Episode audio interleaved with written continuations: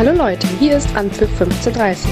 Ihr hört den neuen Fußball-Podcast mit Tobi, Fabi und Sören. Viel Spaß beim Zuhören.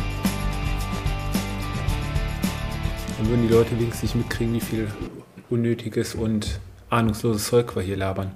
Aber gut, dann versuchen wir jetzt einfach mal anzufangen und äh, ja, Endspurt in der Fußball-Bundesliga. Sieben Spieltage sind noch zu spielen. Das Schönste an diesem Wochenende, denke ich, war, dass alle Spiele wieder ohne Einschränkungen, was die Zuschauer angeht, stattfinden konnten und ja auch in dem einen oder anderen Stadion Vollauslastung möglich war und auch ausverkauft war.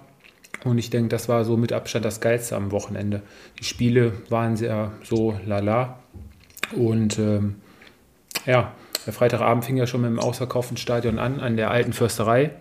Fabi Sören. Ich glaube, ähm, die Unioner haben sich da richtig drauf gefreut und haben auch den Bundesligaspieltag äh, vernünftig angefangen, was die Stimmung angeht. Ähm, konnte man sich ganz gut anschauen und auch vor allem anhören, was die Stimmung angeht.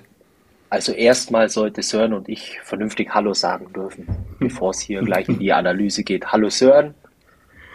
Hallo Fabi. Entschuldigung, Jungs, jetzt habe ich euch außen vor gelassen. Ähm, ja, nach der Kritik in den letzten Wochen müsst ihr mir das jetzt verzeihen, dass ich euch jetzt mal ein bisschen äh, ja, ins Ausmanövriert habe. Aber Fabi, ich grüße dich. Die Leitung steht auch nach Dänemark. Wir sind für euch quasi. Absolut. Wir kommen immer irgendwie zusammen. Sören ist wieder daheim in Oldenburg. So sieht's aus. Er war erst ja gestern, glaube ich, fremdgegangen, was ich so gesehen habe, online, ne? Hat mal die Sportart gewechselt. Genau, die Sportart, ja. Hab mir das Debakel der Bayern-Basketballer angeschaut. Ah, okay untergegangen. Es gab, äh, die, übrigens ganz interessant, also dieses Wochenende war eigentlich äh, kein Wochenende für den FC Bayern. Also wenn Stimmt, man, ja. Die Frauen man, äh, waren auch stark, ja. Die, die Frauen äh, nach ihrem wirklich starken Auftritt in der Champions League richtig unter die Räder gekommen. Natürlich auch der Personalsituation auch ein bisschen geschuldet, aber im Topspiel 6-0-1 auf die Mütze bekommen. Die Junioren, die U19, äh, verlieren zu Hause gegen die Stuttgarter Kickers 2 zu 5 die U19 und die Amateure sind morgen erst dran äh, gegen Schweinfurt, wenn ich es richtig im Kopf habe. Das Topspiel war, also war, kein, war gegen ja. Wolfsburg bei den Damen? Ja, genau. Okay. 6-0. Die waren ja auch, glaube ich, unter der Woche weitergekommen in der Champions League, wenn ich das so richtig verfolgt habe und gelesen die habe. Die Wolfsburgerinnen sind weitergekommen, die hatten Arsenal äh, 2 0 besiegt und, und die Bayern wirklich ein ja, ziemlich packendes Spiel ähm, in der Verlängerung. Äh, leider das 2 2 bekommen und demzufolge ausgeschieden. Und dann wurde da auch noch ein neuer Rekord, glaube ich, aufgestellt, was die Zuschauerzahl äh, bei dem Champions League-Spiel bei den Frauen angeht. Richtig? Bin ich da richtig informiert? Beim Derby? Klassiko, Beim Klassiko? Der, der, der, Frauen sozusagen. Ja. Ausverkauftes Camp Nou, ja? Ganz da, genau. Dann noch ein Schützenfest der Barca Frauen. Ich glaube 6-0, 6-1 ist, glaube ich, gegen Real ausgegangen. Ja, waren aber ein paar richtig äh, schöne Tore auch dabei. Also ich kann es immer nur empfehlen. Äh, hin und wieder ein paar Minuten Frauenfußball ist definitiv unterhaltsam. Super, dann können wir ja mal. ja, also ich, ich muss zugeben, ich habe die, so. hab die Champions League-Spiele auch beide unter der Woche verfolgt. Ich gebe dir da vollkommen recht. Ähm, wurden ja auch, wurde ja auch reichlich Werbung gemacht. Also, und es lief ja auch nichts anderes. Von daher, nee, konnte man sich auf jeden Fall gut angucken. Hat man guten Fußball gesehen. Na, siehst du. Gut, dann, dann sind wir uns einig. genau. Sören schnauft nur im Hintergrund. Ja, Sören, Union Berlin ja. Gewinnt am Wochenende das Auftaktspiel gegen den ersten FC Köln. Ja, echt, echter Männerfußball, würde ich sagen. Äh, an der alten Fürsterei. Ich glaube, äh, das 1-0 der Unioner war ja, ja, ein bisschen verdient, aber auch jetzt nicht gerade äh, Spektakel von, von Berlin und Köln aus. War meiner Meinung nach schon ein ausgeglichenes Spiel. Ähm, beide Mannschaften haben schon versucht, äh, den Gegner jeweils unter Druck zu setzen. Ähm, ja, klare Torchancen blieben aus. Ähm, war ein guter Auftakt, glaube ich, ins, ins Bundesliga-Wochenende. Aber es war jetzt auch kein Spiel, wo man sagt, äh, da erinnern wir uns noch in den nächsten Wochen dran. Aber für Union, glaube ich, wichtige Punkte, um vielleicht dann noch mal diesen Conference League Platz ähm, anzugreifen in den nächsten Wochen. Aber jetzt auch kein berauschendes äh, Fußballspiel. Mhm, mhm. Ja, die Kölner ja, Fabi, ohne ihren Top-Stürmer Anthony Modest äh, mussten sie ins Spiel gehen. Äh, hat man auch so ein bisschen, glaube ich, bei, bei der Spielweise der Kölner auch äh, gesehen, das nach vorne. Ja, ich, ich finde halt, erstmal muss ich ja sagen, äh, jetzt hast du endgültig äh, deine Wette gewonnen, ähm, wenn es um Abonnie geht. Äh, jetzt hat er ja die, die Marke erreicht. trotzdem, was man, glaube ich, bei dem Spiel auch sagen muss, war naja, äh, die Kölner hatten eigentlich äh, relativ viel Ballbesitz, aber sie waren halt extrem harmlos. Ähm, und, und es war ziemlich äh, wenig, was da äh, letztendlich im letzten Drittel auch bei den Unionern passiert ist. Und ein dicker Bock äh, sorgt für den äh, Gegentreffer. Und ich hatte eigentlich äh, ja mit einer mit einer stärkeren Leistung äh, der Kölner gerechnet, ähm, weil ich glaube einfach so, was die letzten Wochen eigentlich gesehen habe. Ja, aber wie gesagt, äh, ich wurde dann am Freitagabend eines Besseren belehrt und ähm, ja, am Ende des Tages war ein unspektakuläres äh, Fußballspiel Sören hat es ja auch schon gesagt, es bleibt wahrscheinlich nicht in Erinnerung und am Ende gehen die Unioner mit drei Punkten nach Hause und äh, beißen sich da letztendlich in dieser Tabellenregion äh, ja, immer weiter fest. Ja, die Kölner jetzt in sechs Bundesliga-Duellen gegen Union jetzt äh, weiterhin sieglos. Einen Unentschieden haben sie geholt, jetzt die fünfte Niederlage hinzugekommen. Ähm, ja, den Unionern ist natürlich zugutekommen nach der, nach der Führung, kurz nach der Halbzeit durch ähm, Avonie ähm, hat Köln es den Union dann natürlich auch sehr einfach gemacht, denke ich mal. Ne? Also Union hat wieder das gespielt, was sie am besten können. Gut defensiv hinten stehen und wenn der FC wirklich das Spiel machen muss, ähm, gegen kleinere Mannschaften ja. Also die letzten Wochen gegen die größeren Mannschaften haben sie ja wirklich auch immer beherzt, äh, früh angelaufen und äh, auf Konter gesetzt und hatten teilweise auch nach vorne hin die Räume. Aber gegen Union, die wirklich defensiv gestanden haben, tut sich FC dann schon deutlich schwerer als gegen die Mannschaften aus dem oberen Tabellen, äh, aus der oberen Tabellenhälfte, oder? Wobei ich aber auch sagen muss, es war ja auch zu erwarten, weil das ist ja immer diese Spielweise von, von Union Berlin, dem Gegner äh, letztendlich auch den Ball überlassen und dann eben ja, im Umschneidspiel äh, eben ihre Stärken auszuspielen.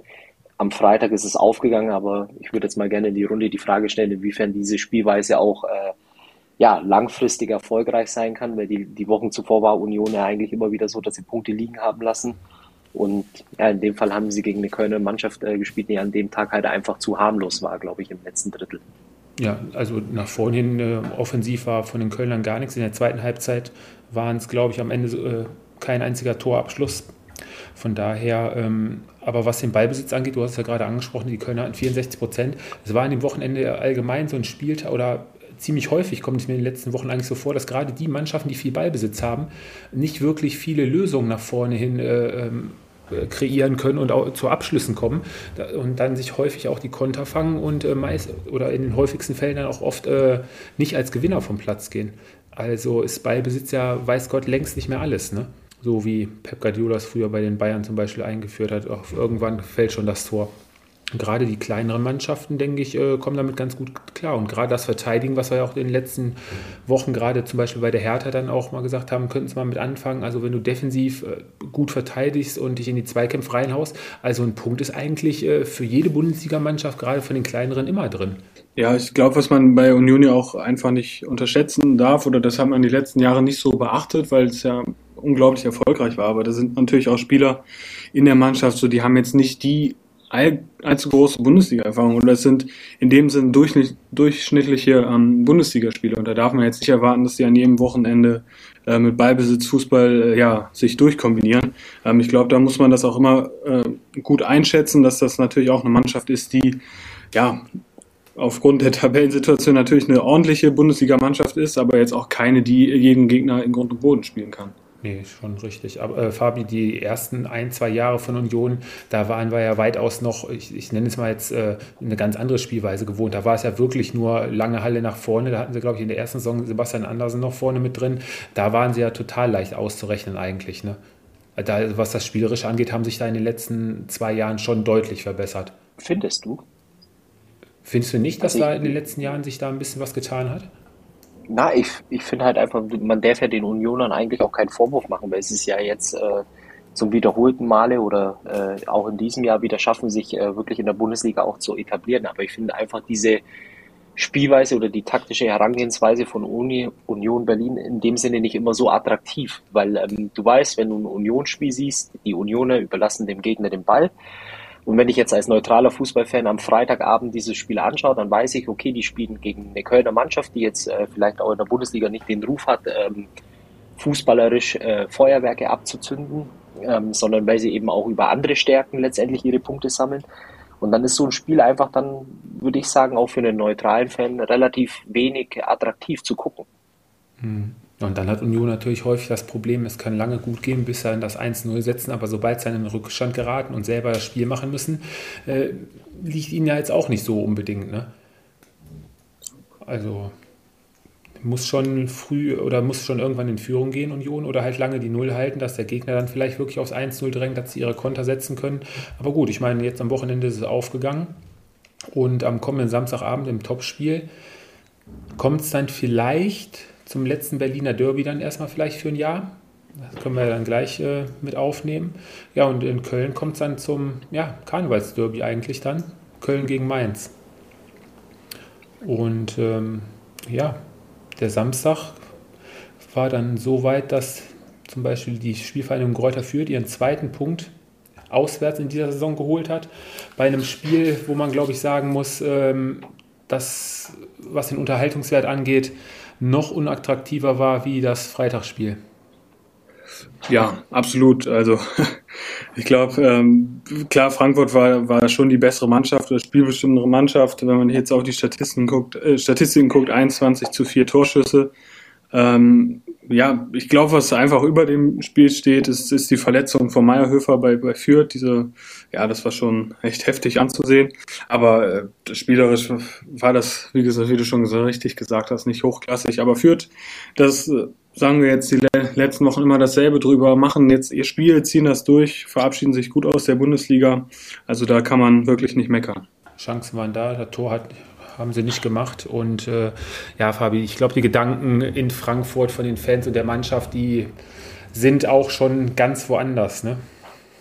Die sind ganz woanders, wobei ich äh, noch sagen muss, äh, bitte nicht falsch verstehen. Also ich glaube auch, äh, was heißt glauben, ähm, Frankfurt war die bessere Mannschaft. Ähm, ich glaube, da gibt es keine zwei Meinungen. Was aber trotzdem äh, bei dem Spiel nicht vergessen darf, ich glaube, die Vierter hatten auf jeden Fall mindestens eine, sogar glaube ich äh, zwei Chancen, wo sogar die Möglichkeit äh, bestanden hätte, äh, letztendlich als Sieger vom Platz zu gehen. Ähm, trotz alledem äh, war es dann natürlich irgendwann so, dass der Druck halt relativ groß wurde von den Frankfurtern und die es einfach nicht geschafft haben, äh, das Ding über die Linie zu bringen. Schade, glaube ich, aus Frankfurter Sicht, vor allem wenn man auf die Tabelle guckt. Ich glaube, wenn du nochmal zwei Punkte mehr jetzt in dem Heimspiel geholt hättest, dann wärst du bei 41 gewesen, wärst auf Platz 7 in Schlagdistanz. Ähm, ja, zu den Europa League Plätzen ist man ja gefühlt immer noch, aber es sind halt jetzt fünf Punkte zu Hoffenheim anstatt nur drei. Äh, deswegen glaube ich schon, dass es äh, ehrlicherweise, glaube ich, ein bisschen wehtut, äh, den Frankfurtern, da die drei Punkte nicht mitgenommen zu haben. Aber auf der anderen Seite hast du natürlich ja jetzt äh, ein Stück weit ähm, ja, eins der wichtigsten Spiele, was die Frankfurter ähm, wahrscheinlich auch die letzten Jahre hatten. Gut, mit dem Highlight äh, gegen Chelsea, Halbfinale Europa League vor zwei Jahren, glaube ich, ähm, ist das natürlich ein absolutes Highlight. Und, und da ist der Kopf gestern schon bei Donnerstag gewesen, ja, würde ich mal was Zum ja, Teil zumindest. Was ja auch völlig verständlich ist. Ne? Ja, die Fürther, glaube ich, wieder hervorzuheben, mal wieder der beste Mann der letzten Wochen war wieder Linde im Tor, der auch in der ersten Halbzeit zweimal ganz stark gegen Lindström und äh, Ansgar Knauf geklärt hatte. Und ähm, ja, die Frankfurter verpassen es einfach vorne das Tor zu machen. Verschenkte Punkte, leider zwei Punkte liegen lassen. Das wäre natürlich nochmal so ein leichter Push gewesen, vielleicht für Donnerstag. Und ähm, ja, ich glaube, wir sind alle einer Meinung, dass wir den Frankfurtern da auf jeden Fall fest die Daumen drucken. Wird natürlich ein richtiges Spektakel. Hätten, glaube ich, das Stadion fünfmal ausverkauft melden können, was die Kartenanfragen angeht. Und ähm, ja, was natürlich nicht so schön ist, ich weiß nicht, ob ihr es auch mitbekommen habt, also bei dem Spiel, wir haben ja auch schon Fabi, der hat ein oder andere Ticket anderweitig erworben. Aber was da momentan für Preise aufgerufen werden, ist nicht schön. Das eine, ich finde sowas ja immer eine, eine Frechheit. Ähm, kann man ja auch äh, so sagen, dass, äh, keine Ahnung, wenn dieser Schwarzmarkt, ich meine, es ist ein, Fußball ist ein Spiel für die Fans äh, hauptsächlich. Und äh, was, was mir wirklich gegen den Strich geht, sind dann Leute, die dann versuchen, mit Tickets ähm, viel Geld zu verdienen. Und äh, das ist eine Sache, das ist eigentlich ein No-Go unter Fußballfans, aber gut, leider ist es so.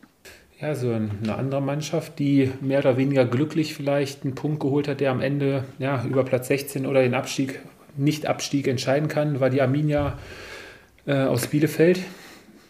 Ja, richtig. Ein Punkt erkämpft, 1-1 gegen VfB Stuttgart, ähm, die ja schon zwei Punkte verloren haben, muss man wirklich sagen, waren auch da schon die bessere Mannschaft, klare Torchancen, wenn ich da an an Mamouche denke, der frei auf den Torwart zuläuft, ähm, da gehst du dann 2-0 in Führung. Ähm, ja, also für Stuttgart zu wenig, für Bielefeld, wie du schon sagst, ein glücklicher Punkt, ähm, aber das war offensiv vom VfB eigentlich bis das Tor hat gefehlt, aber sonst war es gut. Ähm, ja, aber es lässt jetzt alles offen, äh, für gerade für Bielefeld. Ähm, wenn ich da auf die Hertha schaue, da sprechen wir ja gleich noch drüber, haben sie sogar dann wirklich äh, ein kleiner Gewinner des Spieltages sogar. Ähm, aber ich denke mal für den VfB, das war echt ärgerlich. Der hätte einen großen Schritt ähm, machen können äh, am, am, Samstag, aber das haben sie leider verpasst. Mhm. Die Bielefelder fingen ja noch relativ gut an, sind gut in die Partie gekommen, früh angelaufen. VfB die erste Viertelstunde kaum Zugriff aufs Spiel bekommen und dann quasi aus dem Nichts kommt ja dann diese etwas unglückliche in der 24. Minute ähm, das Handspiel von Wimmer. Den Elfmeter, den äh, verwandelt äh, Sascha Kalajdzic dann mit seinem vierten Saisontor ziemlich sicher und souverän. Ja, und äh, in der zweiten Halbzeit ja auch ein etwas glücklicher Ausgleich der Bielefelder durch äh, Florian Krüger nach einer Kopfballverlängerung von Janis Serra am ersten Pfosten. Und da, selbst danach war der VfB ja weiterhin die drückende, drückende Mannschaft und äh, weiter auf den Sieg gespielt. Ja, ich glaube, der VfB muss sich äh, wirklich ankreiden lassen, dass sie vorhin die Chancen einfach nicht gemacht haben. Die letzten Wochen haben sich immer wieder belohnt, sind nach Rückständen zurückgekommen. Und äh, ja, jetzt haben sie am Wochenende mal nicht das Glück auf der Seite gehabt. Aber Fabi, die Form des VfB, die letzten Wochen haben wir es ja immer wieder hervorgehoben. Denke ich, ähm, jetzt, wo sie alle fit sind, ich glaube, Sosa fiel aus am Woche, ist ausgefallen. Aber alles in allem wirkt die Mannschaft da unten, glaube ich, mit am, am gefestigten. Ne? Gut, du darfst jetzt äh, die Augsburger dann später, werden wir auch noch mal drüber reden, äh, nicht vergessen. Ähm, das war ein Spiel, das, das musst du gewinnen als VfB Stuttgart. Und ich habe da auch noch die eine Szene von Waldemar Anton. Ja. Äh, ich glaube, äh, das war der Einzige, der äh, nach dem Spiel nichts zu essen bekommen hat im Bus. Ähm, Manometer. Also äh, ich habe die Szene mir wirklich ein paar Mal angeschaut und ich, ich glaube, er wollte, glaube oder er meinte, dass der Ball reingeht, äh, ist dann lieber weggegangen.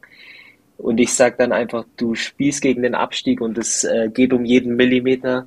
Ähm, Im Zweifel klaust du vielleicht deinem äh, Kumpel da ein Tor, aber schiebt das Ding über die Linie. Das war für mich eine Szene, äh, ja, äh, des Schreckens, äh, weil der VfB halt einfach in dem Spiel so viel liegen hat lassen. Ähm, äh, trotz alledem, was man sagen muss, ähm, du, wie du es eben auch schon gesagt hast, da ist eine Mannschaft auf dem Feld, die spielt Fußball, die kämpft, die läuft, die ackert. Ähm, ich glaube, da müssen wir uns ähm, ja keine Sorgen machen und ich meine zumindest äh, nächste Woche, dass es äh, wirklich zum ja, richtigen Showdown äh, für die Stuttgarter kommt mit einem Heimspiel gegen Dortmund, oder? Ja, richtig. Hm. Wird ein richtig, richtig interessantes Spiel sein. Äh, Freue ich mich. Ist für mich eigentlich auch so das, das Spiel des Spieltags äh, nächste Woche.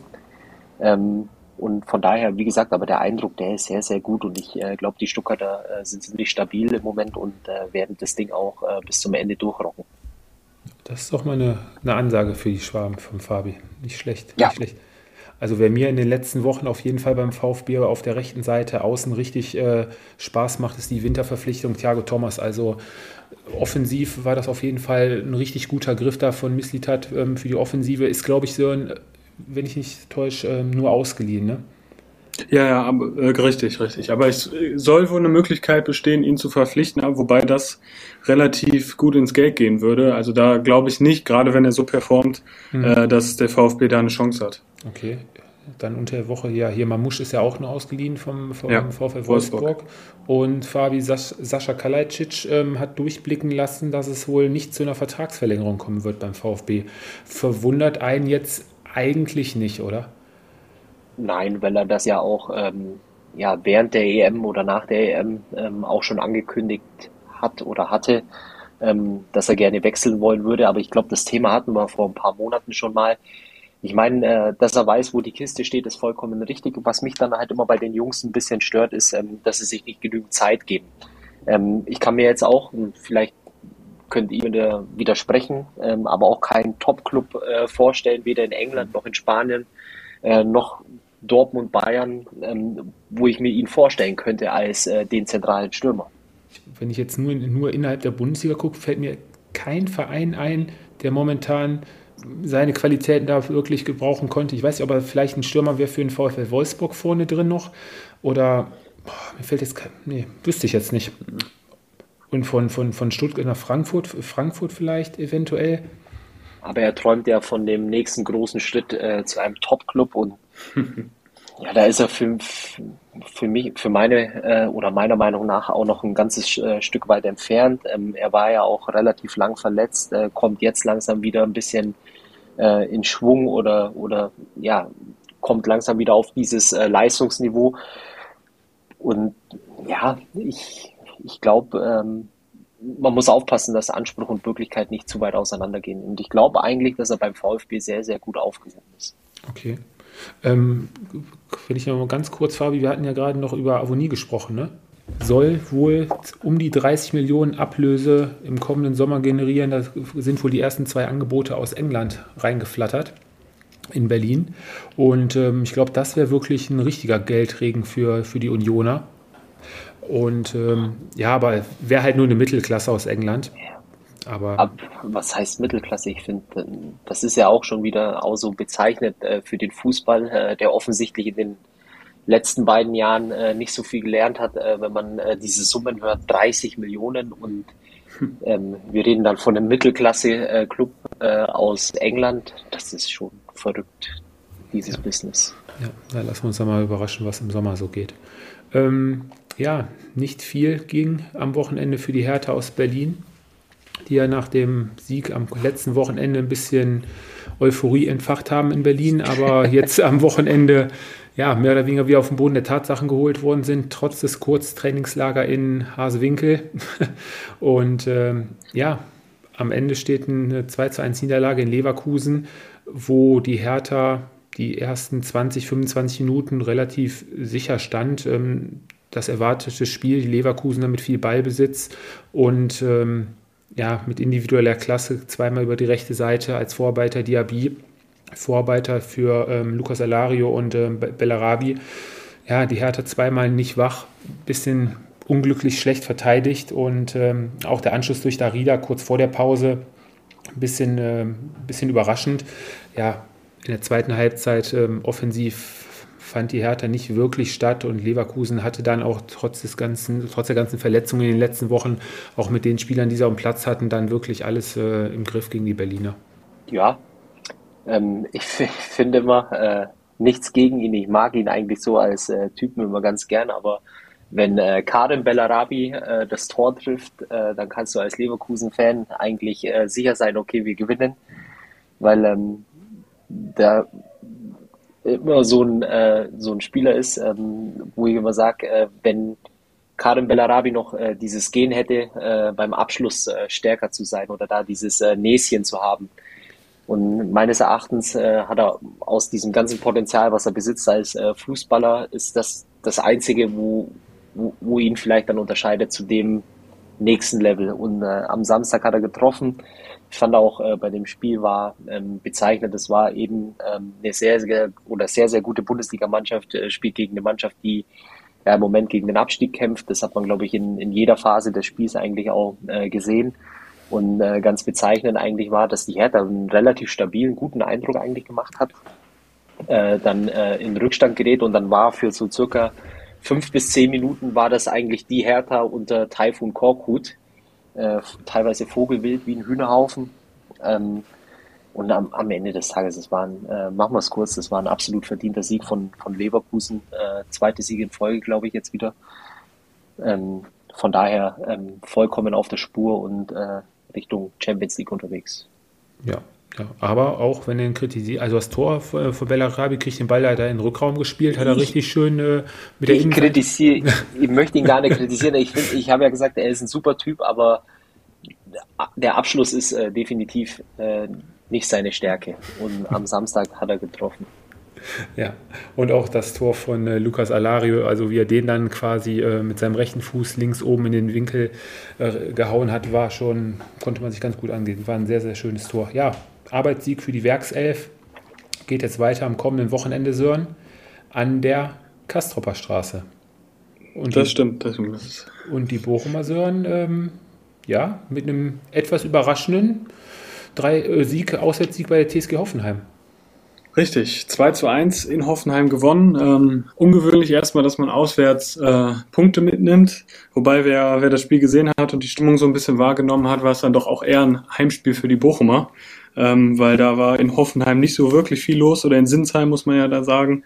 Ähm, aber alles in einem sehr verdienter Sieg für den VfL. Ging schon gut los, knappe halbe Stunde. Ähm, Takuma Asano ähm, nach Zuspiel von Manuel Riemann, äh, was man ja auch sagen muss, dass wir einen der besten fußballerischen Torhüter hinten drin haben. Ähm, dann äh, ja, gehst du 1 in Führung, dann in der zweiten Halbzeit bist du eigentlich auch schon besser, äh, die bessere Mannschaft. Dann gleicht Hoffenheim durch äh, Raum aus. Aber dann, äh, fünf Minuten später, war es dann wieder Asano, der ein richtig gutes Spiel gemacht hat. Ähm, und der, der 2-1-Sieg, ähm, ja, war mehr als verdient, hätte sogar 3-1, aber da war dann ausgehen können. Ein Hattrick von Asano lag in der Luft, aber dann war es doch abseits. Bremst einer den Sören mal da oben mit Oldenburg. Aber ähm, nein, es war schon ein sehr verdienter Sieg, wobei man jetzt auch äh, zu Hoffenheim vielleicht sagen muss, äh, Tobi ist ja da so ein, ein kleiner Fan. Ähm, der kann uns das sicherlich gleich mal sagen, was, was im Moment nicht gut läuft, weil nach dem Auftritt in Berlin jetzt auch wieder, ja, schon auch offensiv ein ideenloser Auftritt. Ähm, sie waren ja eigentlich auf Kurs, teilweise sogar äh, irgendwie Champions League ähm, Plätze, aber sieht eher schlecht aus aktuell.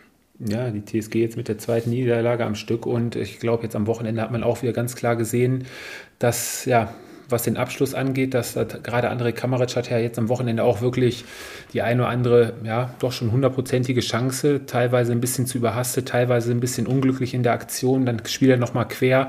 Ähm, Bebu vor einigen Wochen auch jedes, jeden Schuss reingehauen, also was die Offensive angeht und mitten in die Drangphase, wo ja wirklich nach dem 1-1 auch der 2-1 sogar für die TSG in der Luft lag. Ja, macht Manuel Riemanns da relativ schnell. Wie das Tor fällt, darf natürlich auch nicht sein. Da wird hinten eins gegen eins verteidigt, ein langer Ball. Alle Spieler sind noch im 16er von Manuel Riemann und wie äh, Florian Grillitsch da gegen Asano verteidigt. Ja, gut, das war jetzt auch nicht unbedingt Bundesliga würdig, sage ich ja mal. Und dann macht Asano es natürlich ganz stark ähm, im 1 gegen 1 gegen Oliver Baumann schiebt da verdient ein. Und auch das 1 zu 0, ich meine, der Abschlag von Manuel Riemann links außen rüber über die Mittellinie und dann Asano wie einst Fabi, glaube ich, zu besten Zeiten von Frank Ribery, zieht dann nach innen gegen drei Leute und äh, wird da auch nicht gestoppt. Ähm, setzt dann natürlich richtig gut, ähm, erwischt Oliver Baumann, glaube ich, auch ein bisschen auf dem falschen Fuß. Der Ball geht ja in die kurze Ecke. Aber ja, am Ende fragt da keiner mehr nach. Und ähm, völlig verdiente drei Punkte dann unterm Strich dann für den VfL Bochum. Belohnt sich ja nach dem Spiel vor zwei Wochen gegen Gladbach, wo der VfL ja einiges an Kritik äh, ja auch zu Recht einstecken musste. Und was die Tabelle angeht, Sören, du hast ja vor zwei Wochen schon geträumt, also ich weiß nicht, Platz sieben ist ja, glaube ich, Conference League Platz, ne? Hatten wir gesagt, oder acht? Also so viele Punkte sind es jetzt gar nicht mehr, ne? Das ist richtig, äh, wobei ich glaube, mit den 35 Punkten, das ist schon mal gut, dass wir die haben und äh, ich glaube, nach oben und nach unten wird nicht mehr viel gehen, weil ich, so wie ich den VfL kenne, das ein oder andere Spiel wird dann doch dabei sein, wo man die Punkte ähm, auch liegen lässt. Ja, und dann ähm, die TSG Hoffenheim ja, kann sich dann am kommenden Wochenende vielleicht belohnen oder was heißt belohnen, wieder gut machen gegen RB Leipzig. Aber wie die momentan spielen, Fabi, ist natürlich äh, ja, das Topspiel am Samstagabend hat RB, glaube ich, gezeigt, wie sie momentan drauf sind. Ähm, welches äh, Spiel wollen wir zuerst angehen? Wollen wir über die Bayern sprechen, Fabi? Nein, wir sprechen über die Dortmunder als erstes. Du hast es ja angekündigt hm. eben, oder? Lass uns zuerst über die Dortmunder sprechen. Haben uns alle, glaube ich, darauf gefreut auf das Spiel, das vermeintliche Topspiel. Ja, was die Tabellensituation angeht, liegen ja einige Punkte noch dazwischen. Ja, nach dem Sieg der Leipziger sind es nur noch neun Punkte Rückstand auf den BVB. Ähm, Sören, ich hatte heute mit Fabi schon kurz ein kleines Vorgespräch, was das Spiel angeht. Ähm, wie hast du das Spiel denn gesehen? RB deutlich besser, verdienter Sieg und deutlich besser gewesen oder hast du den BVB auch schon besser im Spiel gesehen? Also so wie ich euch kenne, habt ihr sicherlich auch äh, über euch über das Interview von Mats Hummels unterhalten. Ähm, also ich würde da nicht mitgehen, so wie es Hummels gesehen hat, dass sie, dass sie ähm, besser im Spiel waren. Klar, sie hatten zu Beginn eine sehr, sehr gute Chance äh, durch, durch Marco Reus. Aber ich äh, fand schon, dass das äh, RB klar abgezockt, effektiv vor dem Tor. Aber ich fand schon, gerade was auch die äh, Spielstruktur auch äh, an betrifft, ähm, war RB schon deutlich besser und ich fand das Ergebnis schon, äh, also das absolut gerecht und äh, der BVB hat aus meiner Sicht äh, mal wieder gezeigt, dass sie eben in solchen Spielen ähm, ja nicht gut sind und eben auch so Spieler wie, wie Marco Reus äh, dann in den entscheidenden Momenten noch nicht da sind. Also ich fand jetzt nicht, dass das äh, ein knappes Spiel war oder so. Ich fand schon, dass das RB dies absolut verdient hat, auch in der Höhe. BVB zeitweise ja gar nicht, nach der guten Anfangsphase, du hast gerade die Chance von Marco Reus angesprochen, wo er dann versucht, auf Haaland noch rüberzulegen, muss er ganz klar selber abschließen. Und dann ähm, war Erling Haaland, glaube ich, nochmal einmal mehr oder weniger frei vom Tor und verzieht dann. Ähm, und danach ähm, habe ich Erling Haaland, steht auch von der Statistik her, ein Torschuss, danach gar nicht mehr im Spiel gewesen. Also von daher 27 Ballkontakte im ganzen Spiel. Ähm, ja, RB Haaland wirklich gut rausgenommen defensiv verdammt stark gestanden. Ich habe mir mal die Zweikampfquoten hier von den Verteidigern angeguckt. Hier ähm, Orban bei 100 Prozent und auch äh, Simakan und äh, Guardiol 75 und 62 und im Verhältnis dazu ähm, Akanji und äh, Can mit 20 und 33 Prozent Zweikampfquote. Ähm, Emre Can, der ja beim 1 zu 0 ein bisschen, ja, die falsche Entscheidung trifft, anstatt den Ball dann mehr oder weniger zurückzuspielen oder ins Auszuspielen, geht er da in den Zweikampf gegen Konrad Leimer. Und der leitet dann mehr oder weniger sein 1-0 selber ein. Richtig schönes Tor von ihm da. Und ein schöner Heber nach äh, Nkunku-Pass. Und auch das 2-0 äh, nach einer halben Stunde. Vielleicht etwas glücklicher, fällt ihm der Ball vor die Füße und den wird dann nochmal abgefälscht, ein Schuss vom 16-Meter-Raum. Aber alles in allem, nach der Anfangsviertelstunde kam vom BVB nicht viel. Und Fabi, da war das, was ich gerade sagte, hier diese, diese Ballbesitzquote der BVB, 64% Ballbesitz, aber effektiv kam da nicht viel bei rum und die, die paar Abschlüsse, 10-10 am Ende, das waren keine, keine gefährlichen Abschlüsse mehr in der zweiten Halbzeit. Sind ja noch hinterher zum Anschluss gekommen, aber war ja auch nichts Tolles mehr. Und auch nach der Halbzeit, der BVB hatte da vielleicht noch mal ein bisschen versucht, ein bisschen äh, wieder ranzukommen, aber auch in der 58. Minute dann 3-0 Deckel drauf. Auch wieder Konrad Leimer, da schön mit der Hacke äh, zurück auf äh, Nkunku. Auch wieder ein überragendes Spiel gemacht. Ne? Ein Tor äh, selbst gemacht, drei vorbereitet. Ja.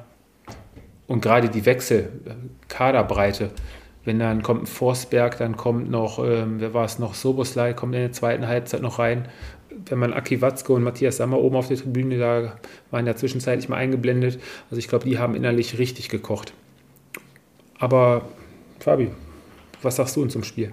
Ja, ich ich habe es ja letzte Woche schon mal gesagt, ich verstehe dieses äh, ganze Konstrukt eigentlich auch nicht, ähm, dass man äh, am 27. Spieltag letzte Woche oder nach dem 27. Spieltag ein äh, neues Saisonziel äh, formuliert, vollkommen äh, unnötig. Ähm, du hast Führungsspieler, die nach dem Spiel am Mikrofon stehen und ja, ziemlich komische Einschätzung äh, zu dem Spiel abgeben. Ähm, wobei ich ihn vielleicht auch noch ein bisschen verteidigen könnte, in dem Sinne, weil er sich einfach auch vor die Mannschaft stellen will. Trotzdem ähm, gehe ich da schon so weit, dass ich sage, okay, da waren ähm, zwei Mannschaften auf dem äh, Platz äh, gestanden gestern, ähm, wo die Leipziger deutlich äh, die bessere Mannschaft war. Und ähm, ja, da war schon ja, ein deutlicher Unterschied, glaube ich, äh, zu erkennen. Dann ist die Kaderbreite noch dazu. Und was mir dann äh, massiv eigentlich äh, im Moment in den letzten Wochen auch bei den Dortmundern auffällt, äh, du hast es angesprochen, so ein Zweikampf von Emre Can, ähm, der für sich behauptet, ja eigentlich ein Führungsspieler zu sein. Das sind einfach Sachen ähm, oder Situationen in den Spielen, wo du dann erkennst, nein, äh, er ist eben nicht das, äh, was er meint äh, zu sein. Ähm, weil äh, da gibt es viele Möglichkeiten. Dann äh, im Notfall, wenn du so einen Zweikampf äh, verlierst, dann unterbindet den äh, den, äh, das Spiel mit einem Foul. Ähm, da kriegt man einfach ein Gefühl dafür. Oder was zum Beispiel auch bezeichnend war, hat es jemand von euch vielleicht auch noch im Kopf bei dem Anschlusstreffer durch Malen. Mhm. Da stehen alle Dortmund-Profis im Strafraum und reklamieren Handspiel, anstatt dass sie einfach weiterspielen und äh, versuchen, das Tor zu äh, erzielen. Und in dem Fall hat es dann äh, sogar noch geklappt, aber auch diese Körpersprache von Haaland, von Bellingham, ja, die ist einfach im Moment bezeichnend ähm, für das, was die Dortmunder ja im Moment Woche für Woche einfach abliefern. Und, und das ist extrem enttäuschend und äh, zeigt einmal mehr, dass äh, der Kader wirklich ein neues Gesicht braucht im, im Sommer. Und ja, und die, und die Frage ist natürlich halt, äh, bist du auf allen Positionen richtig ähm, besetzt? Und, und hier nehme ich auch mal Marco Rose ins äh, Spiel. Ähm, weil für mich passt da auch das eine nicht zum anderen, äh, wenn du hörst von dem Mats Hummels, ähm, dass, äh, die, oder wenn man das liest, dass eigentlich die gesamte Mannschaft oder die gesamte Kabine hinter ihm steht, aber auf der anderen Seite nicht in der Lage ist, äh, letztendlich das umzusetzen, äh, was er ihr vorgibt. Ähm, dann sind wir uns, glaube ich, alle einig, dass das auch ein Problem ist. Und äh, für mich, um es dann abschließend zum, zum Ende zu bringen, ähm, aus der ganzen Qualität, äh, die durchaus vorhanden ist äh, in diesem Kader, äh, wurde viel zu wenig äh, rausgeholt diese Saison. Kamen ja schon die ersten Stimmen hinterher, auch von einigen Fans, die es reingerufen haben, von wegen äh, haben äh, Edin Terzic gefordert und äh, Rose raus. Und aber so, ich glaube, ähm, den Trainer kann man jetzt äh, komplett aus der Schusslinie nehmen, oder? Oder eher nicht? Ja, was also ganz aus der Schusslinie sicherlich nicht. Wenn du so einen Kader zur Verfügung hast, äh, musst du auch schon was draus machen. Dann musst du zumindest auftreten wie ein Tabellenzweiter und das tun sie in vielen Spielen nicht. Ähm, aber klar ist, klar ist äh, auch, dass im Sommer sicherlich da ein Umbruch äh, passieren muss. Und äh, ja, die Kaderbreite ist sicherlich das große, große Thema. Ähm, wenn, wenn ich sehe, dass, klar, Marius Wolf oder ähm, das sind ja alles Spieler, die jetzt nicht unbedingt zum obersten Regal gehören. Und wenn, wenn man dann sieht, wer eingewechselt wurde, ist jetzt auch nicht unbedingt äh, Top-Bundesliga-Niveau. Und da muss man sicherlich schauen, dass ein Umbruch ähm, her muss und vielleicht auch was das System betrifft. Ich fand die Dreierkette jetzt auch nicht so, so gut äh, beim BVB. Ähm, und äh, da bietet sich im Sommer sicherlich die Chance, wenn du äh, Haaland verkaufst. Ähm, Akanji das sind alles so dann natürlich auch Schlüsselpositionen, wo du dich neu aufstellen kannst, aber die Breite äh, muss dann muss dann natürlich äh, auch verbessert werden. Und ich ich habe aber allerdings auch meine Sorge, dass dann wieder das Geld rausgeworfen wird für jemanden wie Adeyemi von, von Salzburg. Das ist natürlich ein großes Talent, aber mit solchen Spielern wirst du dann eben auch nicht äh, die Bayern auf, äh, angreifen können ich weiß ja nicht, Fabi, so wie ihr das seht, aber meint ihr nicht, wir haben am Anfang der Saison oder oft hat der BVB Spieljahr dabei gehabt, Fabi, du warst, glaube ich, der gesagt hat, das sind halt die Arbeitssiege, die Punkte, die man dann holen muss, um weiter um die Meisterschaft mitzuspielen. Hätte man da vielleicht bei der, da haben wir ja auch oft und, äh, über die Art und Weise gesprochen, ist man da vielleicht, hat man sich da einfach immer zu leicht mit zufrieden gegeben, einfach, anstatt da auch mal die, den Finger in die Wunde zu legen und zu sagen, was das Spielerische angeht, war das äh, mal wieder ein Scheißspiel und wir haben nur mit Glück gewonnen? Hätte man da vielleicht ein bisschen früher wach werden müssen und die Probleme wirklich mal auf den Tisch legen müssen? Sehr wahrscheinlich ja. Äh, trotzdem muss man natürlich halt auch sagen, das war die Zeit, wo sie eben auch diese Spiele gewonnen haben, die, die wichtig sind, die auch jede Top-Mannschaft hat. Ähm, ah ja, aber auf der anderen Seite äh, ist es wohl im Moment äh, sehr, sehr offensichtlich, dass man vielleicht viel früher hätte den Hebel ansetzen müssen. Mhm. Okay. Jetzt nur mal so als Vergleich. Nimm mal jetzt auch, wenn die Tabelle jetzt äh, natürlich äh, was anderes wiedergibt. Aber was, was die Offensive angeht, finde ich zum Beispiel eine Mannschaft wie Bayer Leverkusen ähm, von den Ideen her, von der Vielfältigkeit nach vorne hin, deut hat deutlich mehr Möglichkeiten ähm, als zum Beispiel der BVB.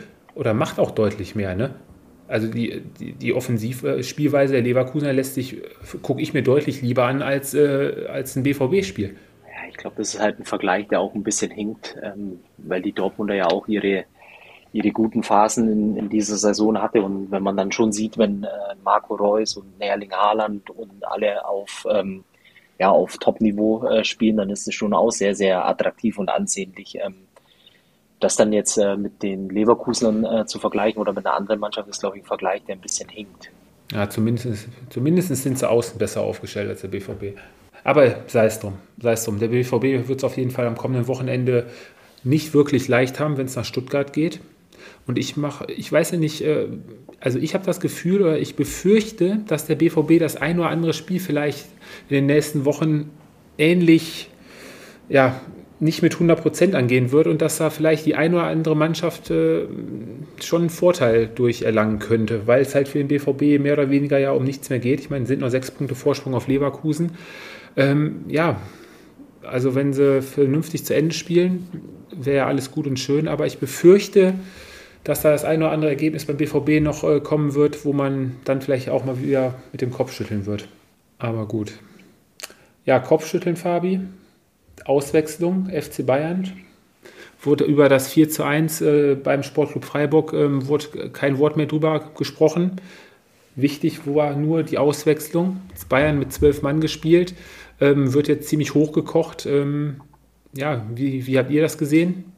Ich habe es so ehrlich gesagt gar nicht mitbekommen. Die Auswechslung hast du nicht mitbekommen, dann bist du nicht der Einzige. Ich glaube, da ging es ein paar so am, am Samstag. Äh, was ich schade finde, ist, äh, glaube ich, äh, dass das Fußballspiel vollkommen äh, ja, sozusagen in den Hintergrund gerückt worden ist. Ähm, die Frage ist natürlich, was jetzt wohl passiert dann morgen wahrscheinlich. Ich glaube, läuft die Frist ab, um Einspruch einzulegen. Ich glaube, es ist müßig darüber zu diskutieren, ähm, inwiefern diese 17 Sekunden oder dieser Fehler massiven Einfluss aufs Spiel hatte. Ähm, ich glaube, jeder, der es nicht mit dem FC Bayern hält, ist ja da wahrscheinlich ja sehr weit in, in der Richtung unterwegs. Äh, das Spiel muss am grünen Tisch äh, gewertet werden. Ich glaube einfach, äh, wenn man wenn man fair ist, äh, an die Sache auch rangeht, äh, dann sagt man, ja, das ist ein Fehler, der unterlaufen ist äh, oder eine Verkettung von ganz unglücklichen Umständen, ähm, an der mehrere Personen teil waren. Es ging los, glaube ich, beim Teammanagement äh, von den Bayern äh, über die Offiziellen, die es auch hätten merken müssen, der Spieler auch. Ähm, ich glaube, man, man kann durchaus auch mal ähm, ja, einen von den Jungs auf dem Platz äh, in, die, in die Pflicht nehmen, ähm, der vielleicht in dem Moment nicht seine alte Rückennummer erkannt hat und dann einfach äh, auf dem Feld geblieben ist. Das ist vielleicht auch so eine Sache, aber wie gesagt, es ist, glaube ich, müßig, darüber zu diskutieren. Man wird abwarten müssen, was passiert. Trotzdem äh, zum Spiel einfach, ähm, ja, äh, die Freiburger ziemlich kompakt äh, versucht zu stehen, ähm, hat auch perfekt funktioniert äh, bis zur Halbzeit ähm, glaube ich, alles äh, relativ ja, den Vorstellungen entsprechend der Freiburger. Die Bayern auch äh, kaum gefährlich, glaube ich, äh, die, die erste Halbzeit. Ja, und äh, zweite Halbzeit äh, war es dann so, dass der äh, Druck größer wurde. Äh, Flecken hat äh, letztendlich eingeladen. Petersen sticht und, und ich glaube, dann war es eigentlich auch so, wo man dann äh, sagt, dann hat der FC Bayern wirklich auch nochmal eine Schippe oben drauf gelegt und ja, das Spiel dann äh, für sich entschieden. Und ich glaube, äh, was für mich eigentlich am erfreulichsten war, äh, bei dem Spiel ist, äh, dass so langsam äh, der Kader sich wieder füllt, die Verletzten zurückkommen. Äh, Fonzie Davis wird jetzt im Laufe der nächsten ein, zwei Wochen, denke ich, auch wieder zurückkommen. Ähm, und wenn was oder wenn man es als FC Bayern jetzt äh, schafft, wirklich äh, auch die verletzten Spieler wieder auf äh, Top-Niveau zu bringen, dann äh, würde ich behaupten, dass es genau zur richtigen Zeit ähm, passiert. Es ist jetzt äh, langsam äh, die heiße Phase der Saison. Du hast jetzt Villarreal zweimal vor der Brust, ein Heimspiel gegen Augsburg. Ähm, Wenn es bei den neun Punkten bleibt, denke ich, kannst du innerhalb von den nächsten drei Spieltagen, glaube ich, auch wirklich mehr oder weniger den Sack zumachen bis zum Topspiel. Ja, und dann hast du eben äh, das große Ziel Champions League noch vor der Brust. Und wie gesagt, wenn alle fit sind, äh, glaube ich auch, dass man äh, mit den meisten verbliebenen Mannschaften in, in der Champions League auch durchaus mithalten kann ja, Leon Goretzka bei seinem Comeback sofort gestochen, 1-0 Führung. Ähm, erste Halbzeit der Sportclub auch mit der einen oder anderen guten Offensivaktion, haben sich ja gerade über die linke Seite mit Grifo und äh, Christian Günther das eine oder andere Mal richtig schön mit einfachen Doppelpässen äh, durchgespielt war der, waren, waren die Bayern das eine oder andere Mal ein bisschen äh, am Schwimmen, sag ich mal. Aber gerade in der zweiten Halbzeit individuelle Klasse, gerade 2-1 von äh, Kingsley Coman, ähm, der es da wirklich richtig gut macht, da nach innen zieht und aufs kurze Eck dann ähm, zielt und das äh, 2 zu 1 macht. Ja, Marcel Sabitzer trifft dann hinterher auch noch. Ähm, alles in allem, denke ich, äh, von der Höhe vielleicht ein Ticken zu hoch, weil die Freiburger wirklich auch ein gutes Spiel bis dato eigentlich gemacht hatten. Aber ja, Christian Streich muss weiter auf seinen 105. Bundesliga-Sieg warten waren ja zuvor sechs Spiele ungeschlagen, die Freiburger, jetzt mal wieder eine Niederlage, aber das wird es ja auch nicht umhauen, sind auf Platz 5 weiterhin mit die beste Mannschaft, äh, wenn es darum geht, ähm, sich für die Europa League zu qualifizieren. Leipzig ist jetzt an Freiburg vorbeigezogen, drei Punkte jetzt äh, vor. Aber wie gesagt, die Freiburger mit 45 Punkten jetzt auf Rang 5, alles weitere, TSG mit 44 und dann ja, dann sind schon vier, fünf Punkte Rückstand der nächsten Mannschaften, die da kommen. Ja, also mit dem internationalen Geschäft äh, könnte es ganz gut klappen dieses Jahr für den Sportclub. Und da glaube ich, würden wir uns äh, alle drei freuen, ne, wenn es da klappen sollte. So, und geklappt hat es heute am heutigen Sonntag für eine Mannschaft deines Herzens. Der letzten Woche hast ja deine große Liebe gestanden. Äh, hat es nicht funktioniert, ne? Ja, vor zwei Wochen noch äh, ja, habe ich den VfL Wolfsburg gelobt für eine richtig, richtig gute Spielweise gegen Leverkusen. Davon war dann heute äh, beim FC Augsburg äh, nicht zu sehen. 3-0 hat man dort verloren. Ähm, ja, offensiv richtig, richtig schwach. Klar, das Spiel ging schon äh, relativ früh blöd los. Ähm, äh, Jago nach, nach, nach einer Spielminute schon das 1-0 gemacht. Ähm, danach, äh, ja, VfL, wie gesagt, offensiv nicht wirklich ähm, mit nicht so viel Durchschlagskraft. Äh, Augsburg stand sehr kompakt und in der zweiten Hälfte haben die Augsburger dann ihre Chance genutzt, ähm, die zwei Tore noch gemacht. Dementsprechend äh, 3-0-Sieg geht absolut äh, in Ordnung und der VfL nach einem eigentlich sehr, sehr guten Spiel äh, zu Hause gegen Leverkusen dann ja, jetzt mit einem richtig schwachen Auftritt ähm, und da wird es dann doch wieder ein bisschen enger in den nächsten Wochen, was Platz 16 betrifft. Ja, fünf Punkte, Platz 16 ist wieder in Reichweite für die Wolfsburger. Du hast die schwache Offensive angesprochen den frühen Rückstand. Ähm, danach sind die Wolfsburger gar nicht mehr wirklich ins Spiel gekommen. Hatten zwar auch wieder hier deutlich mehr Ballbesitz, aber der FCA jetzt auch heute mit zwei Spitzen, mit Niederlechner und Fabi. Peppi war auch endlich mal wieder in der Startformation. Hat, denke ich, auch ein ganz gutes Spiel gemacht. Ähm, ja, vorne effektiv in der zweiten Halbzeit Tore gemacht ja, die Wolfsburger ähm, gerade beim 1-0 einen Einwurf, dann wird er sich mit einem einfachen Doppelpass durchkombiniert und Jago zieht dann auch schön vom 16er ab ins lange Eck, ein richtig schönes Tor, schon nach einer Minute. Und ähm, ja, der FCA jetzt nur zwei der letzten Heimspiele verloren. Die Heimstärke vom FCA könnte so richtungsweisend sein und wichtig sein, ähm, dass sie da die nötigen Punkte holen, um weiter in der Liga zu bleiben. Du wolltest ja auch vorhin noch was zum FCA schon äh, sagen, Fabi. Ähm, ich, ich glaube halt einfach, dass man vorher in, in der ganzen Aufzählung äh, der Mannschaften, die hinten drin stehen, äh, letztendlich auch den, den FCA dann äh, doch wieder mit einbeziehen muss, ähm, weil lange hat es ja danach ausgesehen und ich glaube, wir haben äh, sehr, sehr oft auch über die Augsburger eher weniger positiv oder gut ähm, ja, gesprochen und jetzt muss man wirklich auch sagen, ähm, dass es wieder ein, ein Heimspiel war. Ich meine, 13-0 gegen Wolfsburg ist eine Hausnummer im Abstiegskampf am 28. Spieltag. Ich glaube, machen wir uns mal nichts vor. Vor ein paar Wochen äh, hätten wir damit äh, wohl nie gerechnet. Auf der anderen Seite ist es natürlich schon auch ähm, ja, ein bisschen äh, komisch oder bezeichnet, weil man eigentlich davon ausgehen äh, könnte, dass eine, eine Mannschaft wie Wolfsburg ähm, ja so ein Spiel dann eigentlich auch äh, ja durchaus mal äh, gewinnen muss. Und jetzt hängst du mit 31 Punkten ähm, ja auch irgendwo mittendrin. Äh, sind noch sechs Spieltage. Für mich war Wolfsburg eigentlich äh, genauso wie die Gladbacher auch äh, sicher geglaubt, dass sie damit nichts zu tun haben werden. Wenn man so ein Spiel wie jetzt aber heute Nachmittag sieht, ja, äh, dann können die froh sein, dass sie bis, bis dato 31 Punkte gesammelt haben, oder? Ja, das auf jeden Fall. VfL jetzt ähm, drei Niederlagen am Stück.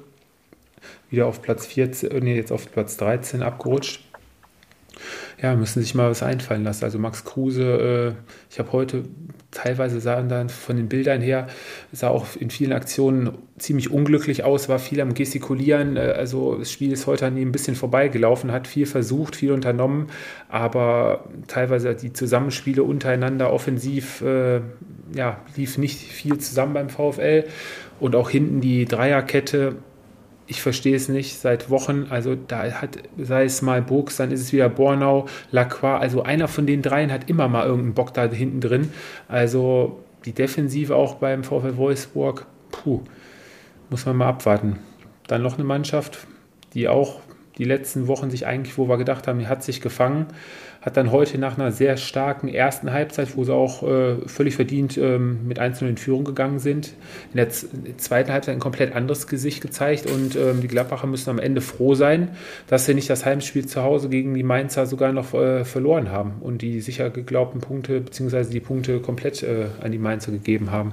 Ich denke, die Gladbacher äh, können sich da etwas glücklich schätzen mit dem Punktgewinn. Was heißt Punktgewinn? Mit dem, mit dem einen Punkt. Und äh, für die Mainzer war jetzt bei dem Spiel auch äh, mehr drin. Ja, du hast, du hast das schon sehr gut äh, zusammengefasst. Es waren zwei unterschiedliche Halbzeiten. Erste Halbzeit war Gladbach klar besser. Ähm, und zweite Halbzeit, äh, die Mainzer dann ja dann noch kurz vor Schluss ähm, auch wieder das 2-1 auf dem Fuß gehabt. Ähm, also von daher geht das Unentschieden schon in Ordnung, wobei man dann die zweite Halbzeit natürlich mehr im, im, in, den, in Erinnerung hat. Äh, dementsprechend dann auch für Gladbach ein glücklicher äh, Punktgewinn. Und Fabi, ich denke, wir sollten mal jetzt nicht den Teufel an die Wand malen, aber wir wollen gar nicht wissen, wo die Gladbach vielleicht jetzt heute stehen würden, wenn, äh, wenn die Saison nicht komplett so einen überragenden Jan Sommer in der Kiste hinten drin gehabt ja. hätten. Ne? Ja, jetzt mal wirklich. Er war ja heute teilweise wieder äh, zwei, drei Weltklasse-Paraden, die, die man auch äh, nicht von jedem Torwart so verlangen kann. Absolut. Also, wie gesagt, ich, ich glaube halt einfach, dass auch bei den äh, Gladbachern, ähm, ja, wie, wie, soll ich sagen, äh, ein bisschen auch das äh, Problem ist, äh, sie wissen, dass sie mit 34 Punkten nach hinten relativ wenig zu befürchten haben. nach vorne ist auch nicht mehr so viel drin. dann die Gesamtkonstellation mit Verträgen oder Vertrags. Ähm, ja, Situationen, die der eine oder andere hat. Sichere Abgänge, die jetzt schon feststehen, äh, gleichzeitig noch Spieler äh, haben, die ja mit dem Kopf im Zweifel schon äh, irgendwo in England, Spanien oder Frankreich äh, unterwegs sind. Das ist eine ganz gefährliche äh, Konstellation und dann hast du da hinten drin die ärmste Sau, ähm, die es eigentlich gibt mit Jan Sommer, der, ich habe es ja glaube ich vor zwei Wochen auch schon mal gesagt, ich glaube äh, bei ja, mindestens äh, 15 oder 16 anderen Bundesligisten äh, auch absolut unangefochten Nummer eins ist und einer der Top 3, Top 4 Torhüter, die wir in der Bundesliga haben und im Moment gerade eigentlich der einzige ist, äh, der wirklich das ausstrahlt, was Borussia Mönchengladbach normalerweise ist. Und ähm, ja, und alles andere tut halt einfach weh, wenn man das äh, ansehen muss. Also ist die Gladbach die nächsten Wochen mehr oder weniger auch äh, ähnlich wie beim BVB auch mehr oder weniger die Saison ist die Luft raus. Man guckt, dass man von Spiel zu Spiel kommt, äh, die ein oder anderen Punkte vielleicht noch mitnimmt, aber wirklich großes, große Ziele haben sie nicht mehr für die Saison. Man sollte, glaube ich, jetzt das Ziel haben, gerade die Heimspiele vor den Fans, ja, die ja eigentlich auch immer für die Mannschaft da sind und die auch dafür bekannt sind, wirklich äh, komplett immer hinter ihrer Mannschaft zu stehen und ordentlich Stimmung zu machen, möglichst noch das ein oder andere Mal vielleicht äh, mit einem schönen, schönen Spiel zu verwöhnen und äh, ja, die Saison dann mehr oder weniger noch einigermaßen ähm, erträglich zu gestalten. Ne? Und die Mainzer haben jetzt äh, mit dem Punktgewinn sind sie mit 38 Punkten ja auch weit, weit von den Abstiegsrängen entfernt und äh, können eventuell jetzt unter der Woche das Nachholspiel, da geht es ja auch nochmal gegen den FCA, können sich dann eventuell auch noch weiter nach oben Richtung Europa League Plätze schieben. Oder halt der FCA könnte sich dann auch nochmal weiter Luft verschaffen, bevor es dann am Wochenende zum Spiel nach äh, München geht, zu den Bayern. Von daher, ähm, ja, der nächste Spieltag hat auch die eine oder andere interessante Partie zu bieten, gerade das Berliner Derby. Da bin ich echt mal gespannt, wo die Hertha gefordert sein wird. Ja, VfB gegen den BVB haben Freitagabend. Und ähm, ja, aber vorher besteht ja, ist ja noch die Champions League, Fabi. Es geht ja wieder los. Das, jetzt kommen die Wochen, wo wir uns alle so richtig darauf freuen. April, Mai, die Monate, ja, wo jeder Fan nach rechts. Und ähm, lass uns doch mal die Woche starten an dem Dienstag. Hm, wie sind denn eure Tipps fürs Spiel City gegen Atletico? Habt ihr da beide einen klaren Favoriten oder? Ja, Manchester City natürlich. Du gehst für City? Ja. Okay. Fabi habe ich letztes, letzte Woche schon, vor zwei Wochen schon rausgehört. Großer Fan. Auch von was, was heißt großer Fan, aber ich äh, glaube einfach, dass äh, im Moment äh, City natürlich auch, äh, wobei man aber auch sagen muss, die letzten ein, zwei Wochen war das jetzt auch nicht mehr, äh, oder zumindest hat es nicht so gewirkt äh, wie die Wochen zuvor, wo man schier unschlagbar war. Ich glaube, es wird ein ja, ziemlich interessantes Spiel auf jeden Fall anzusehen, aber ich glaube, dass letztendlich sich City einfach auch nochmal von der Qualität her auf einer ganz anderen Stufe steht und das spielerisch auch ähm, lösen kann und lösen wird. Ich denke, dass das ein Spiel sein wird, wo, wo City ähm, definitiv als Sieger vom Platz gehen wird. Ja, das andere Spiel, ähm, Liverpool muss äh, erstmal nach Lissabon zu Benfica. Ich denke, auch wenn Benfica ja die erst jetzt äh, vor ein paar Wochen schon überrascht hat, ähm, sind da die Rollen, glaube ich, klar verteilt. Ne? Ja, ich glaube, das Glück ist auch ein bisschen aufgebraucht äh, nach, der, nach den Ajax-Spielen. Äh, also von daher denke ich mal, ist es auch eine, eine klare Sache für Liverpool. Also ich gehe äh, da nicht mit. Äh, ich glaube, Liverpool kommt weiter. Ähm, Hinspiel wird aber auch ein, ein zähes Pfund werden äh, für die Jungs aus Liverpool, die im Übrigen auch ein ziemlich straffes äh, Programm haben äh, jetzt äh, in den nächsten Wochen. Ich glaube, es wird ein ja, ziemlich äh, zähes Spiel werden für die Liverpooler in Lissabon. Im Heimspiel wird aber dann ja, alles klar gemacht mit einem äh, deutlichen Sieg. Ja, und dann kommen wir zum Mittwoch. Fabi, die starke Mannschaft Villarreal hat jetzt am Wochenende die Generalprobe gegen Levante verpatzt. Ähm, Villarreal empfängt, äh, empfängt die Bayern. Denke, wenn die Bayern da konzentriert ans Werk gehen, sollte da eigentlich auch schon im Hinspiel nichts anbrennen. Also ich glaube, das war sogar ähm, die Woche zuvor hat, äh, glaube ich, Villarreal auch schon äh, in der Liga gepatzt. Also es war, glaube ich, maximal ein Unentschieden oder eine knappe Niederlage sogar. Ähm, sei es wie es ist. Ich, ich glaube, jetzt ähm, geht es langsam in die Richtung, wo die, wo die Jungs in Form kommen. Äh, die, die müssen heiß sein, die werden heiß sein. Äh, du musst weiterkommen. Ähm, da gibt es keine zwei Meinungen. Du, du dir auch nichts erlauben, auch im Hinspiel schon nicht. Und äh, ich gehe davon aus, äh, so wie ich die Bayern einschätze, es wird mit Sicherheit äh, anfangs äh, auch ziemlich schwer sein, ähm, weil du eben auch gegen einen tiefstehenden Gegner spielen äh, wirst. Ähm, trotz alledem, ich lehne mich aus dem Fenster und sage, äh, es wird äh, auf jeden Fall einen Sieg geben dabei. Ja, und dann noch das andere Spiel am Mittwochabend, wo ich mich persönlich sehr darauf freue. Da bin ich auch echt mal drauf gespannt. Chelsea verpatzt jetzt die Generalprobe 1 zu 4 zu Hause gegen Bradford. Ja, und Real ähm, gewinnt 2-1 in Vigo. Karim Benzema drei Elfmeter. Zwei getroffen, einen verschossen. Ähm, ja, Real zuerst ähm, an der Stanford Bridge. Das ist auch ein Spiel, wo, wo, die, wo man 50-50 sagen kann, oder? Ja, absolut. Gerade weil, weil Chelsea auch jetzt, du hast es schon angesprochen, eine Reaktion zeigen muss, aber auch will. Und ich glaube, zu Hause an der Stamford Bridge, Flutlicht, ähm, das ist eine ganz besondere Atmosphäre. Deshalb gehe ich mal davon aus, dass das Hinspiel ähm, ja, für, für Chelsea ausgehen wird. Ja, ist ganz schwierig, weil ich natürlich jetzt äh, real innerhalb von kürzester Zeit äh, 90 Minuten zweimal gesehen habe. Einmal ähm, sehr, sehr starke 30 Minuten äh, gegen Paris äh, dann ganz, ganz schwache 90 Minuten äh, gegen Barcelona. Gleiches ist auch äh, Chelsea. Ähm, ihr sagt, es ist ein 50-50-Spiel. Ich glaube aber, dass äh, Real in der Champions League einfach auch nochmal ähm, ja, ein Stück weit eine andere Mannschaft ist. Ähm, ich sage, es geht unentschieden aus. Ja, auch ein guter Tipp. Ja, und dann lass uns die Europa-Cup-Woche noch komplett machen. Am Donnerstag, Fabi, die Frankfurter zu Hause empfangen Barca. Schlappe, äh, so, so weh oder so leid es mir tut für alle Frankfurter, so sehr ich mir wünsche, dass die Frankfurter weiterkommen. Ich glaube aber, das wird ähm, ja definitiv ein Klassenunterschied sein, äh, mhm. der da auf dem Platz äh, vorherrschen wird. Sören, muss die Eintracht Stimmung hin oder her. Eintracht schauen, dass sie da möglichst noch gut mit dem blauen Auge davon kommt? Also ich glaube schon äh, zu Hause, weil das wird sicherlich eine unglaubliche Stimmung sein, dass da durchaus ein Unentschieden möglich ist. Ähm, also ich kann mir durchaus vorstellen, dass es ein knappes Ergebnis wird. Ah, okay. Wäre natürlich äh, zu wünschen den Frankfurtern, gerade fürs Rückspiel, wenn sie dann alle nach äh, Barcelona dann reisen. Ja, und dann ähm, ziemlich attraktives Spiel dann noch am Donnerstag schon um 19 Uhr wird das angepfiffen. Ähm, RB Leipzig empfängt Atalanta Bergamo, zwei offensive starke Mannschaften, die da aufeinandertreffen. Äh, können wir uns auf, glaube ich, schon im Hinspiel auf die ein oder anderen Tore freuen. Kleiner Vorteil vielleicht aufgrund der momentanen Leistung äh, RB im Vorteil.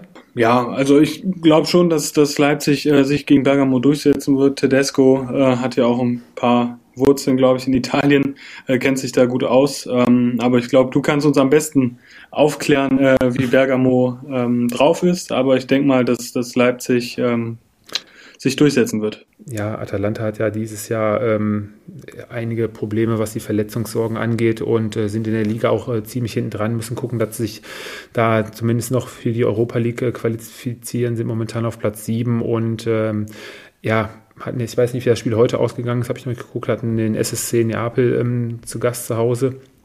Ähm, aber Fabi, wie siehst du da das Spiel? Leipzig wird weiterkommen. Ich glaube, äh, dass es äh, Leipzig jetzt einfach auch in der Bringschuld ist als äh, Repräsentant des deutschen Fußballs, als eine der Mannschaften, die den Anspruch hat, regelmäßig Champions League zu spielen. Dann musst du auch Atalanta Bergamo jetzt rauskegeln. Ähm, und alles andere wäre, glaube ich, schon fast, ähm, vielleicht klingt es auch für den einen oder anderen jetzt vermessen, aber ähm, nee, Leipzig wird und muss weiterkommen. Ja, haben ja auch noch die Chance dieses Jahr auf zwei Titel. Ne? Von daher ist da noch ähm, alles drin. Ähm, bevor wir euch die TV-Tipps für heute Abend geben, die jetzt gerade angefangen haben, ähm, Fabi? den Gewinner des Spieltags oder wolltest du noch kurz auf die Conference League auch eingehen? Weil die findet ja auch noch statt am Donnerstag. Nee, da haben wir jetzt, glaube ich, keine Zeit mehr zu. Und ähm, ich würde dann gerne den Gewinner des Spieltags, glaube ich, dann vorziehen. Der Gewinner des Spieltags, auch dieses Wochenende, ähm, ja, ich glaube einfach, ähm, man muss auch äh, wirklich sich selbst manchmal auch korrigieren und ich habe es äh, viel oder ich habe viel drüber geschimpft, viel genörgelt und äh, der Gewinner des Spieltags ist der FCA, also der FC Augsburg, ähm, weil sie sich mit dem äh, durchaus äh, wichtigen Dreier heute äh, ein bisschen Luft verschafft haben und vor zwei Wochen, glaube ich, noch keiner damit gerechnet hat, dass sie jetzt mit 29 Punkten drei Punkte über dem Relegationsplatz stehen. Mhm. Ja, nach den Spielen. Sören, dein Gewinner des Spieltages? Äh, ein Bochumer Junge, äh, Leon Goretzka, erfolgreiches Comeback, äh, Tor geschossen. Ähm, ist, glaube ich, ganz wichtig, dass der jetzt in der heißen Phase zurückgekommen ist. Mache ich es mal so kreativ wie ihr auch. Ich, äh, für mich dieses, diesen Spieltag sind ähm, die Fans auf jeden Fall, die jetzt überall das Stadion wieder zum Leben erweckt haben, für gute Stimmung gesorgt haben und wahrscheinlich auch die nächsten sieben Spieltage für richtig äh, Radau sorgen werden und ähm, ja, das ein oder andere Spiel wahrscheinlich auch mit beeinflussen werden. Und äh, mein Gewinner des Spieltages daher die Fans der Bundesligamannschaften. Zum TV-Tipp von heute Abend. Von mir kommt es zum Derby d'Italia. Juve gegen Inter. Zweiter gegen Dritter. Und ich glaube, Fabi und Sören werden Richtung Spanien schauen. Barça Sevilla. Gut, dann haben wir das euch auch mit auf den Weg gegeben. Oder Sören, hättest du noch einen anderen TV-Tipp für uns? Sören schaut Frankreich, Paris, oder? Äh, ich schaue jetzt gleich Kitchen Impossible. ah ja, der Foodblogger muss ja weiter seine Posts absetzen. Stimmt ja. Ja, dann sind wir für heute wieder durch. Hat Spaß gemacht, Jungs. Auf jeden Fall. Und ja, Fabi, dir schönes Arbeiten dann die Woche in Dänemark. Da, wo andere Dankeschön. Leute Urlaub machen, musst du jetzt arbeiten. Vielleicht mache ich ja auch Urlaub und sage nur jedem, dass ich arbeiten muss. ah, okay, okay. Ja, Sören, dir auch einen guten Wochenstart. Euch da draußen auch. Kommt gut in den Montag rein und dann hören wir uns gewohnt wahrscheinlich nächste Woche Sonntag wieder. So machen wir's. Alles Ciao, Jungs. Tschüss. Dann. Ciao.